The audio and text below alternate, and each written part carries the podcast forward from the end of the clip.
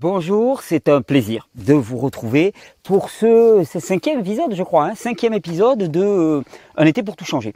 Alors, dans le précédent, on a parlé d'alimentation. Vous avez vu, on a parlé d'alimentation de façon euh, très, très, très, très large. Hein. On est revenu vraiment au principe et au commun, en essayant quelque part de, de sortir de tout ce que les régimes actuels qui fonctionnent ont en commun pour en déduire un principe essentiel, qui était ben, celui de euh, transformer le moins possible sa nourriture. Et c'est ce que je vous propose depuis une dizaine d'années, d'une façon non idéologique, d'introduire beaucoup plus d'aliments vivants, frais, crus, pas ou peu transformés, ou cuits à très basse température, mais préserver le contenu micronutritionnel. Si vous rajoutez à ça l'origine biologique, si vous rajoutez à ça le caractère local des produits, le plus possible produit sur des sols vivants. Et si vous rajoutez à ça des temps de repos digestif qu'on appelle le jeûne, qu'il soit intermittent, périodique, la formule qui vous va bien, vous n'êtes pas loin d'avoir quelque chose qui au niveau alimentaire est, plutôt, plutôt optimisé.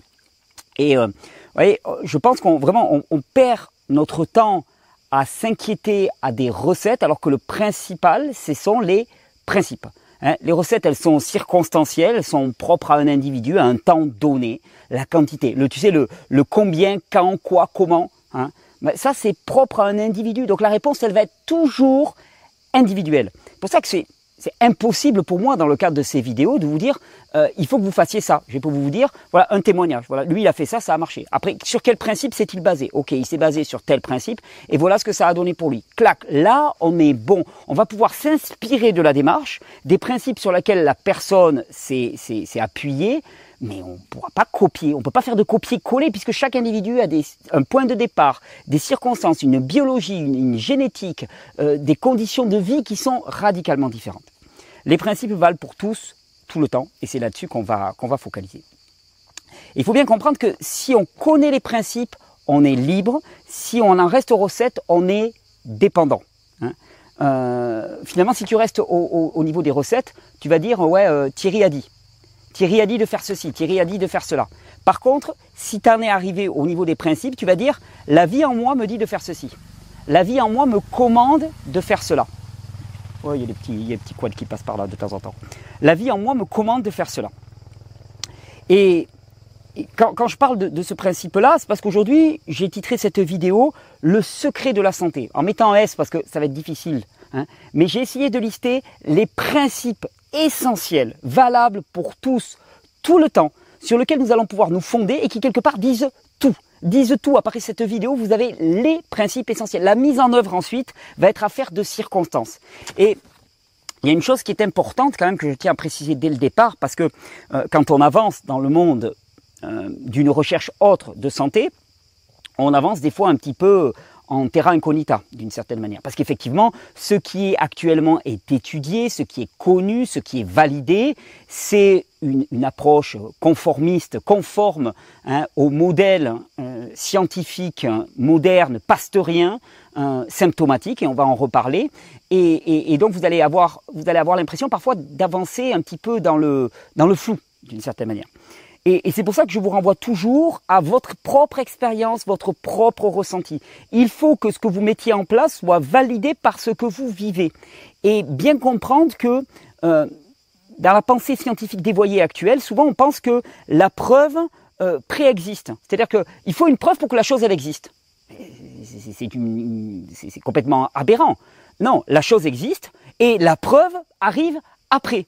Et donc il y a des tas de choses dont vous n'aurez pas obligatoirement la preuve, mais pourtant elles existent. Et pourtant elles fonctionnent. Et vous êtes très nombreux, par exemple, à témoigner dans les vidéos, enfin vous regardez les commentaires sous les vidéos YouTube, vous êtes des, centaines et des centaines à témoigner euh, de tas d'évolutions de votre santé extrêmement positives, sans que parfois on ait la preuve ou l'explication rationnelle de ce qui s'est passé. Peu importe, ça a eu lieu et c'est le principal. Alors, pas vous faire attendre plus longtemps, les secrets de la force. Là, les secrets de la santé. Lapsus euh, révélateur les secrets de la santé. Je vous en ai listé 1, 2, 3, 4, 5, 6, et il y a un septième qui vient juste après. Le premier, c'est que force, vitalité, adaptabilité et santé sont une seule et même chose. Donc, la force d'un individu. Force. Alors, quand j'entends bien santé, j'entends ça sur un plan très très large. C'est-à-dire qu'on ne parle pas simplement de santé physique en séparant la santé physique de la santé morale, de la santé émotionnelle, de la santé. On est un tout. D'accord? Donc si tu es fort physiquement, euh, tu dois être fort moralement, fort psychiquement, et ainsi de suite. Tout va de pair. Tout va de pair. La santé, c'est la globalité. Tout avance en même temps. Et d'ailleurs, on a rarement des gens qui sont très forts sur le plan physique et qui ne le sont pas mentalement. Ça, va de pair obligatoirement. Pour ça que tu as des grands sportifs qui te parlent, qui te parlent autant d'entraînement physique que de mindset et ainsi de suite. Oui, parce qu'ils ont le mindset qui va avec, parce qu'ils l'ont cultivé. Donc force, vitalité, adaptabilité. Adaptabilité, c'est notre capacité à nous adapter à notre environnement. C'est ça la vraie force. C'est ça la vraie nature du vivant. Ton environnement change, que ce soit la température qui change, que ce soit euh, le programme qui change, tu avais prévu ça, ça change, que ce soit euh, le, cadre de vie, que ce soit les amis qui changent, ça va, ça vient, et toi, tu restes cool. Je dirais même que plus une personne est en santé, moins elle sera sensible, moins, elle sera modifiée dans son expression par le milieu extérieur. Le milieu extérieur va évoluer. Toi, à l'intérieur, ben, il y a toute une alchimie d'adaptation qui se fait. Mais à l'extérieur, toi, tu changes pas. Pourquoi? Parce que tu arrives à t'adapter. C'est quand tu n'arrives plus à t'adapter que ça change. C'est quand tu n'arrives plus à t'adapter que tu fais des crises de larmes, que tu pètes les plombs. C'est quand tu n'arrives plus à t'adapter que tu as besoin de mettre un pull parce que tu as trop froid. C'est quand tu n'arrives plus à t'adapter que tu mets la clim parce que tu as trop chaud. C'est quand tu n'arrives plus à t'adapter que, que, tu, que tu vas prendre de l'alcool, que tu vas prendre des drogues parce que tu ne supportes plus tes conditions de vie actuelles. Quand tu y arrives à t'adapter, il n'y a pas de problème. Tu restes inchangé. Donc je dirais, plus une personne réagit au monde, et moins elle est en santé. Et plus une personne est en santé, c'est le corollaire, moins elle réagit au monde. Elle agit. Elle agit. En fait, la vraie base, c'est euh, tu es en santé, tu agis à partir de l'intérieur. C'est-à-dire tu suis ce que ton intériorité te dit, ton cœur, ton intuition, la vie présente en toi, sans rentrer dans des, sphères spirituelles hein, dans lesquelles je ne veux pas m'aventurer, mais la vie en toi, elle te commande. Elle te donne, elle te donne ton trajet, elle te parle en permanence. Ça, c'est la santé. La santé, c'est ça vient de l'intérieur et ça rejaillit sur l'extérieur par ton mode de vie.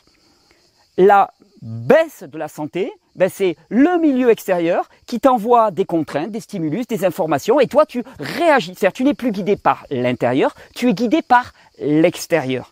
Et un vrai chemin de santé, c'est d'être guidé de moins en moins par l'extérieur et de plus en plus par l'intérieur. Ce qui ne veut pas dire que tu ne vas pas tenir compte de l'extérieur, mais ce qui veut dire simplement que c'est pas lui qui va te commander. C'est qui le boss? Le boss c'est ton cœur ou c'est ce qui se passe à l'extérieur? Le boss c'est ce qu'on dit de nous, c'est la température, c'est tu sais pour vous donner un exemple, hein, pour, pour illustrer ça, quand je rentre dans un bain froid par exemple qui est glacial, mon corps me renvoie l'information c'est froid. Et moi dans ma tête je me dis c'est qui le boss? C'est le froid ou c'est toi? Et dans ma tête, c'est moi le boss. Donc j'ai toutes les capacités à l'intérieur pour mener une adaptation à cette température et garder un beau sourire catalan sur mon visage. Là, c'est bon. Donc force, vitalité, adaptabilité, santé sont une seule et même chose. Premier principe essentiel. Deuxième, si tu veux savoir où tu en es en termes de santé, alors observe ces critères en toi sur les plans physiques, émotionnels et moral. Observe ta force, ta vitalité, ton adaptabilité, ta santé, ta joie, sur les plans physiques, émotionnels, moral et ainsi de suite. Et là, tu sauras où tu en es au niveau santé. Si tu es principalement guidé par l'intérieur, si ce qui se passe à l'extérieur, euh, c'est pas ne te fait ni chaud ni froid, on ne parle pas d'insensibilité, tu es sensible, mais tu n'es pas agi par l'extérieur, tu es agi par l'intérieur. C'est ta source qui commande, c'est pas l'extérieur qui commande. Hein. tu prends, tu es sensible, tu prends les informations. D'ailleurs, je pense que on est d'autant plus sensible à l'extérieur qu'on est fort. Parce que si tu es en faiblesse, et que tu toujours en train de réagir, eh bien, ta sensibilité, tu es obligé de la, de, la, de, la, de la bloquer le plus possible, parce que sinon l'extérieur te ferait trop mal. Mais si l'extérieur ne peut pas te faire mal, hein, je pense par exemple, si, pour ceux qui comprennent l'anglais, par exemple, il y a euh, des interviews fabuleuses que vous pouvez aller voir de quelqu'un qui s'appelle David Goggins, par exemple, hein, qui m'a fait découvrir mon, ami Pierre Dufresne. Il est décrit comme l'homme le plus fort du monde. Non pas parce qu'il est balèze comme ça, mais parce que mentalement et physiquement, c'est l'homme qui a accompli les, défis physiques et psychologiques les plus, les plus forts, les plus durs du monde. Et le titre de son livre s'appelle Can't Hurt Me tu ne peux pas me blesser. Le monde extérieur ne peut pas me blesser. Quand tu es pas en santé, le monde extérieur peut te blesser. Le monde extérieur peut te manipuler. Il peut agir sur toi. Il peut te conduire à avoir des actions. Quand tu es en santé, le monde extérieur n'agit pas sur toi. Et, donc, pour savoir où on en est au niveau santé, eh bien, il suffit d'observer euh, ces critères, force, vitalité, adaptabilité, santé, sur le plan physique, émotionnel, moral, et on voit où on en est. Et vous verrez d'ailleurs que la plupart du temps, eh ben, tout va de pair. D'accord? Donc il y aura des hauts niveaux de santé, il y aura des bas niveaux de santé. On ne parle pas de mauvaise santé, la santé ne peut pas être mauvaise. Dans, dans le monde, il n'y a pas de négation, je ne crois pas. Hein, euh, il n'y a pas de, le non ne correspond à rien dans la réalité. Il n'y a que du oui, il n'y a que la réalité. La réalité, on lui dit oui. Donc il n'y a pas de mauvaise santé, il y a de la santé. Mais il y a des niveaux de santé plus ou moins hauts. Et le but, ça va être d'augmenter vos niveaux de santé. On y revient dans les prochains principes. Troisième principe. La maladie correspond à une faiblesse de santé. Elle n'a pas de réalité propre. Ce n'est pas une entité extérieure à toi, c'est juste un défaut de santé.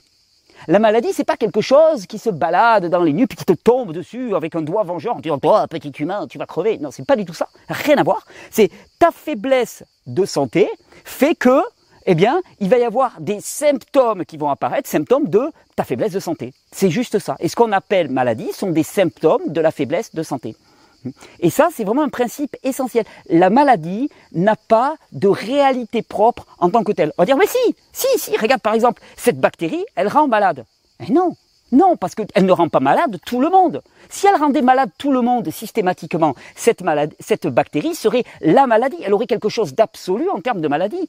Mais dans la mesure où elle ne rend pas malade tout le monde, il n'y a pas d'absolu, c'est du relatif, c'est du circonstanciel. Donc, la maladie, ce n'est pas la bactérie, c'est la faiblesse de ton organisme qui va faire que, par exemple, une bactérie va venir agir dans ton corps et faire toute une tas de réactions, dont certaines sont désagréables, hein, pourrait même, alors, après le rapport de causalité, on va dire oui, la bactérie a mis en jeu ta, vitalité, ta vie. Moi, je suis pas d'accord avec ça. Hein. je veux dire, tu peux mourir avec une infection bactérienne, mais mourir d'une infection bactérienne, je ne le crois pas. Je ne crois pas. Mais bon, ça, ça demandera à rentrer un peu plus dans l'opposition entre la pensée pasteurienne et la pensée euh, vitaliste de Béchamp. Ça sera le sujet d'une prochaine vidéo, même si on en avait parlé un petit peu au début. Dans tous les cas, la maladie est une faiblesse de santé c'est pas une, une entité, c'est pas quelque chose qui a une vie propre, c'est pas quelque chose qui a une existence propre. Dès lors, quatrième principe, il ne s'agit pas tant de combattre des maladies, hein, qui ne sont que des signaux de faiblesse de ton corps. Donc en fait, tu combats des signaux. Hein. Il s'agit de renforcer la santé. Et c'est tout le propos de ces vidéos. On ne se bat pas contre la maladie. C'est pour ça que quand les gens me parlent de traitement médical, qu'il faut faire des... Je dis, mais je ne connais pas les traitements médicaux. Les traitements médicaux s'intéressent à la maladie, s'intéressent à l'expression symptomatique. C'est pas mon job. Je ne peux pas avoir un avis là-dessus, je ne suis pas compétent, c'est pas mon domaine de compétence, donc je ne te donne pas mon avis là-dessus. Moi, mon avis, il va sur la santé. Comment renforcer la santé? C'est tout mon job. On est dans deux mondes complètement différents. Il s'agit de renforcer cette santé. Donc, 1, 2, 3, 4. Cinquième principe, on ne combat pas un signal, on le réduit au silence, ce signal, comme une alarme, hein, par la prise en compte de ce signal et la correction de ce qui doit être corrigé. Eh. Si tu as un signal qui s'allume parce qu'il y a quelque chose qui n'est pas en adéquation, tu es en train de rouler en voiture, tu as ta, ta jauge d'essence qui s'allume, qu'est-ce que tu fais? Ben, C'est évident. Tu vas pas détruire ton tableau de bord, tu vas faire le plein. Ben là c'est pareil. on a des voyants. Comment peux-tu imaginer que le vivant, qui est si parfait, si sublime, puisse être moins perfectionné qu'une Twingo? Sérieux? Je veux dire, il y a un tableau de bord dans n'importe quelle bagnole, normal, parce qu'on n'a pas accès directement au moteur, donc on a besoin d'avoir un retour d'information. Et eh bien à l'échelle du corps, c'est pareil, beaucoup plus finement. Et c'est ce qu'on appelle les symptômes. Tant que tout va bien, il n'y a rien qui s'allume. Tu es en santé, tu t'adaptes à ton environnement qui change, tout va bien. D'ailleurs, tu remarqueras que euh, souvent, Hein, ce qu'on appelle les grandes maladies, les cancers, les, gros problèmes, tu vois, Alzheimer, sclérose en plaques, euh, infection bactérienne, tout ce que tu veux, ça arrive pas quand tu es tout petit. Alors ça arrive de plus en plus maintenant, hein, parce que les, enfants naissent faibles, hein, parce que leurs parents sont eux-mêmes faibles, et puis finalement il y a une espèce de cercle vicieux qui se met en place, avec en plus un environnement qui exerce de plus en plus de contraintes, les enfants s'en sortent de plus en plus mal. Mais en théorie, les enfants ont la patate, Hein et puis petit à petit, au fur et à mesure de leur vie, à force de s'adapter, leur capacité à s'adapter diminue et donc il y a de plus en plus de symptômes qui manquent. C'est d'une logique, c'est du bon sens. C'est juste du bon sens, c'est ce que je vous dis depuis dix ans. Dernier principe, avant le grand principe que je vais vous annoncer après. Et si les symptômes sont trop forts, point d'interrogation, hein, ça c'est pour euh, rue 89, le Figaro, euh, le Parisien et tout ça, c'est là que la médecine symptomatique peut agir Mais sans correction de notre mode de vie, ce ne sera qu'un baillon sur les symptômes. Et ça, il faut le comprendre. On dit toujours, Thierry, est-ce que tu es pour ou contre les traitements? Mais tout dépend. Si tu souffres le martyr, il y a un moment où il faut arrêter. Donc, amoindrir les symptômes avec des traitements symptomatiques, pourquoi pas? Il n'y a aucun problème. Moi, je m'en fous. J'ai pas à avoir d'avis là-dessus. Le problème, c'est que ça ne résout rien. Donc, je veux dire, c'est si tu as une alarme qui te casse les oreilles, d'accord? Tu prends des tas de couvertures, tu vas les mettre sur la, sonnerie d'alarme pour assourdir le bruit. Ok, ça ne changera rien au fait que ta baraque est en train de cramer. Donc, si vraiment tu te dis, bon, alors là, les pompiers sont arrivés, le temps qu'ils finissent d'éteindre, moi, je vais assourdir l'alarme. Là, ça a du sens. Ok, là, on est d'accord. Tu dis, oui, non, mais là, je sais qu'ils en ont pour un quart d'heure, 20 minutes, j'en peux plus de me faire casser les tympans, donc j'assourdis l'alarme, mais je sais qu'il y a quelque chose qui est mis en place pour éteindre le feu. Pas de souci. Mais si ça brûle, et que toi, tu te contentes de... Et au contraire, même, tu perds ton temps. Tu perds ton temps à calfeutrer l'alarme, globalement, ta baraque, elle va cramer. Hey et l'alarme aussi, elle va cramer, donc il n'y a plus de problème. Ah, il n'y a plus de problème, il n'y a plus de problème. Mais ouais, mais raté, exit, game over. C'est pas le but. D'accord? Donc c'est un principe. Force, vitalité, adaptabilité sont une seule et même chose. Tu peux savoir où tu en es en termes de santé, alors observe ces critères en toi sur les plans physiques, émotionnels et moral. La maladie est une faiblesse de santé, elle n'a pas de réalité propre. Euh, ce n'est pas une entité extérieure à toi, c'est juste un défaut de santé. Il ne s'agit pas tant de combattre des maladies qui ne sont que des signaux de faiblesse de santé que de renforcer la vitalité, la santé. On ne combat pas un signal, on le réduit au silence par la prise en compte euh, et la correction de notre vie. Et si les symptômes sont trop forts, messieurs les journalistes, c'est là que la, la, médecine symptomatique peut agir, mais sans correction de notre mode de vie, ça sert à rien. Enfin, ça sert à rien. C'est ponctuel, c'est transitoire, ça te soulage, ok, ça te soulage. Et ça peut être très bien de soulager, mais ça ne répond pas à la problématique première je continuerai à le dire tant que cette chaîne existera, ça ne répond pas à la problématique première. Il n'y a pas à être pour ou contre les médicaments, il y a juste à dire ça fait quelque chose, mais ce quelque chose, c'est pas la problématique première. Et je crois que le point le plus important, c'est le point 3. La maladie est une faiblesse de santé, elle n'a pas de réalité propre. Hein. C'est d'ailleurs ce qui distingue fondamentalement mon approche de la médecine pasteurienne, rationnelle, euh, symptomatique euh, actuelle. Et c'est ce qui fait que les médias de masse s'en prennent à moi si violemment. Ah oui, pourquoi? Parce que globalement, je veux dire, toute l'industrie pharmaceutique fonctionne sur la répression des symptômes. Euh, ils ont construit, ils ont créé des maladies, c'est-à-dire créé, mais, mentalement, hein, je veux dire, ils ont fait quelque chose des maladies. Donc ça, c'est des maladies, des maladies. Donc il y a plein de maladies qui circulent, puis nous, on est là comme ça. Le truc, c'est que ce que je vous propose, c'est un discours de responsabilisation.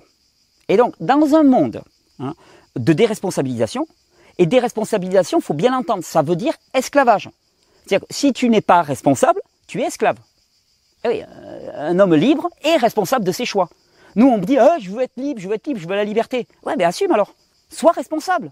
Euh, la responsabilité, c'est ça. Souvent, le passage de l'enfance à l'âge adulte, les enfants ne sont pas des esclaves, attention. Ne faites pas dire ce que je n'ai pas dit. Les enfants ne sont pas des esclaves, mais ils sont quand même, euh, ils ont un, degré d'assujettissement au vouloir des adultes, qui malheureusement parfois leur, est lourd à porter, je suis d'accord, euh, mais en tout cas, ils ne sont, pas, ils sont pas responsables. D'ailleurs, même légalement, un enfant n'est pas responsable à la hauteur d'un adulte. Ben, c'est normal. Ça, c'est l'état d'esclavage, d'infantilisation. Euh, être, être, être, être, être libre, c'est être responsable. Et le chemin que je vous propose est un chemin de liberté. C'est pour ça que je dis que le chemin du traitement des symptômes est un chemin d'esclavage, où on est esclave de la science moderne, de la médecine moderne, des institutions, hein, donc de tout le système, les hôpitaux, les médecins, les spécialistes, et puis il faut suivre un petit parcours, il faut aller pointer, il faut avoir sa petite carte, et ainsi de suite. Et puis on paye tout ça avec nos impôts, puis ça coûte des, des millions, des milliards, et ainsi de suite. Puis c'est une gabégie pas possible. Ça ne marche pas, c'est inefficace. Et d'ailleurs, c'est fait pour être inefficace, parce que plus c'est inefficace, euh, moins, moins ça marche, et plus ça dure. C'est-à-dire si ça marchait pour te redonner la santé, ben rapidement le système il s'écroulerait puisque le système fonctionne sur la maladie, qui n'existe pas. Donc truc de fou, truc de fou, illusion de masse. Bon, la bonne nouvelle c'est que ça, ça s'arrête, c'est fini. Là c'est les derniers soubresauts d'un système mourant, agonisant, donc vous inquiétez pas. Dans un monde de la déresponsabilisation qui rime avec l'esclavage, mon discours passe mal. Vous êtes quand même presque un demi-million à m'écouter, donc je me dis quand même que ça passe de plus en plus. J'ai un dernier secret à vous livrer. les 20 minutes, donc il y en a beaucoup qui ont décroché, donc ça reste pour les initiés. C'est ésotérique. C'est le secret de la force. Sachant que la force, c'est la santé, c'est la vitalité, c'est l'adaptabilité. Alors tout est question d'un équilibre entre deux mouvements, le catabolisme et l'anabolisme. Le catabolisme, on utilise les ressources du corps pour s'adapter à son extérieur. D'accord? Donc on pompe dans le corps pour s'adapter à l'extérieur. Anabolisme, on intègre les ressources extérieures. Parce que l'extérieur, ce qu'on a dépensé, il va falloir à un moment le reprendre. Sinon, ça ne marche pas. La balance, elle est déséquilibrée. Trop de catabolisme, trop de dépenses intérieures pour s'adapter à l'extérieur nous conduit à l'épuisement. Trop d'anabolisme nous conduit à la dégénérescence. Bah si tu accumules, tu accumules, tu accumules, puis tu te ramollis. Alors, le catabolisme, quand on parle de catabolisme, d'adaptabilité, on va parler de contraintes. L'extérieur nous amène des contraintes physiques, hein, le froid, le chaud, le vent, euh, la faim, le, voilà, hein, psychologiques, hein, la pression des autres, la moquerie, la méchanceté, l'agressivité, euh, le rejet, et ainsi de suite. Euh, l'extérieur nous amène des contraintes.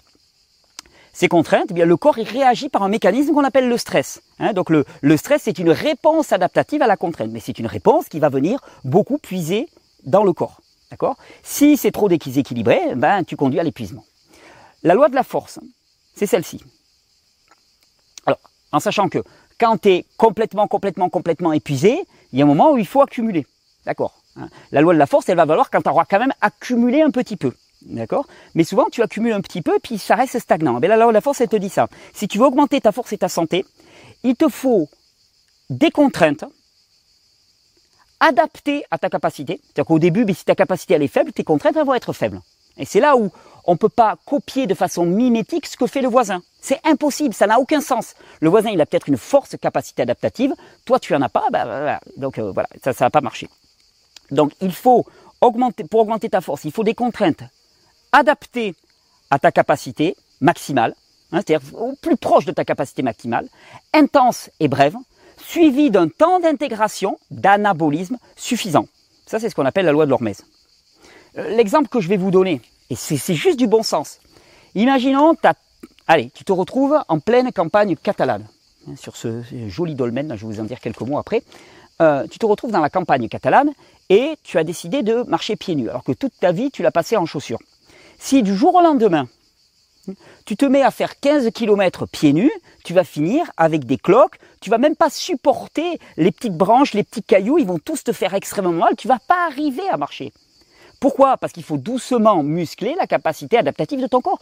Elle va se muscler comment? Ah, Il va y avoir plusieurs phénomènes. Hein. Tu vas avoir un peu de corne qui va pousser sous les pieds, qui va te protéger des agressions. Et puis il va y avoir une baisse de la sensibilité des récepteurs de la peau. C'est marrant parce que quand tu as l'habitude de marcher pieds nus, quand tu te mets une épine dans le pied, tu la sens quasiment pas. Tu te l'enlèves. C'est pas grave, c'est pas grave. Mais dans un pied qui est toujours protégé dans un petit cocon de soie, eh ben la sensibilité elle est maximale. Si tu marches pieds nus, la sensibilité, elle va diminuer. Et comment tu y arrives? Eh ben, Tout simplement, c'est du bon sens. Tous les jours, tu vas marcher un petit peu. Et puis chaque jour, un petit peu davantage. Et petit à petit, à petit, à petit, eh ben, tu, vas, tu, tu, tu, tu vas muscler la capacité adaptative de ton pied et tu arriveras à marcher pieds nus sur de longs kilomètres. Ça c'est une histoire qui est, venue. Dans les années 2011-2012, il y a un, livre qui est sorti qui s'appelait Born to Run. Hein, je ne me souviens plus de son auteur, qui parlait de, des, Indiens Tarahumara, qui sont des, Indiens du nord du Mexique, qui courent pieds nus ou en sandales, qui font des très très longs marathons. Tout le monde a lu Born to Run, enfin tous les coureurs ont lu Born to Run, ce qui a suscité un immense, un immense enthousiasme. Hein. C'était un gars qui s'appelle Barefoot Ted qui a lancé ça. Et immense enthousiasme parce que c'était très logique en termes de posturologie, choses comme ça. On comprenait que les Nike là de drag queen, ben, ça nous flinguait les genoux, ça nous flinguait toute la posture. Mais qu'est-ce qui s'est passé? Nombre d'entre nous, qu'est-ce qu'on a fait? Du jour au lendemain, on a posé nos chaussures surcompensées et on s'est mis à courir pieds nus ou en sandales. Et qu'est-ce qui s'est passé? Il y en a beaucoup qui sont fait très mal. Et ils ont dit, ta méthode ne marche pas. Non, mais si, la méthode, elle marche. Il n'y a aucun problème. Par contre, il faut respecter un temps d'adaptabilité.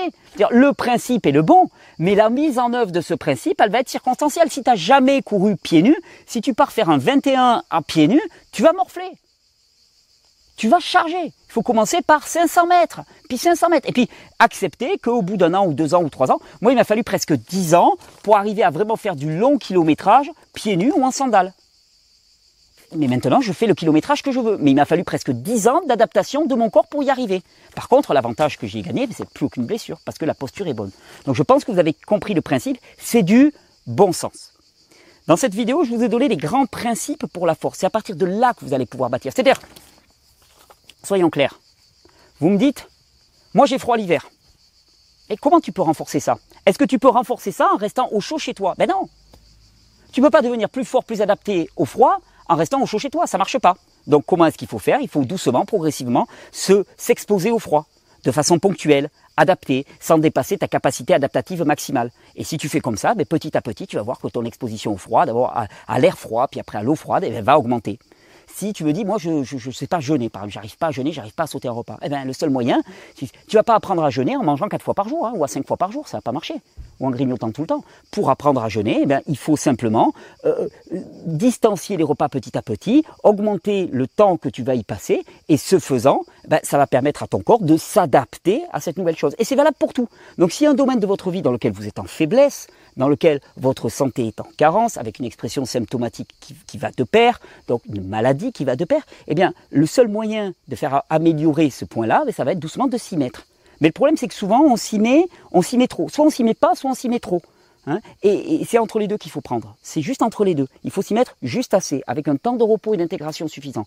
Et ce faisant, en faisant comme ça, ben vous allez avoir le maximum d'intégration qui doit se faire. Et là, la vraie force jaillit. Ça, c'est le grand principe. Maintenant, ben, c'est à chacun de vous de jouer. On est dans un été pour tout changer. Donc dans un été pour tout changer, ben, on change tout. Donc ça va être maintenant, s'exposer au froid, au chaud, euh, aller courir, aller faire de l'exercice physique là où vous n'en aviez pas fait. Mais pas, euh, vous commencez les vacances, vous n'avez jamais fait de jogging et d'un seul coup vous partez courir 15 bornes. Ça n'a pas marché. Vous courez quelques kilomètres, un kilomètre ou deux, vous voyez comment ça se passe. Le reste, vous le faites en marchant. Et puis le lendemain, vous augmentez, vous voyez vos courbatures. Doucement, vous augmentez la chose et vous allez voir comment ça va progresser.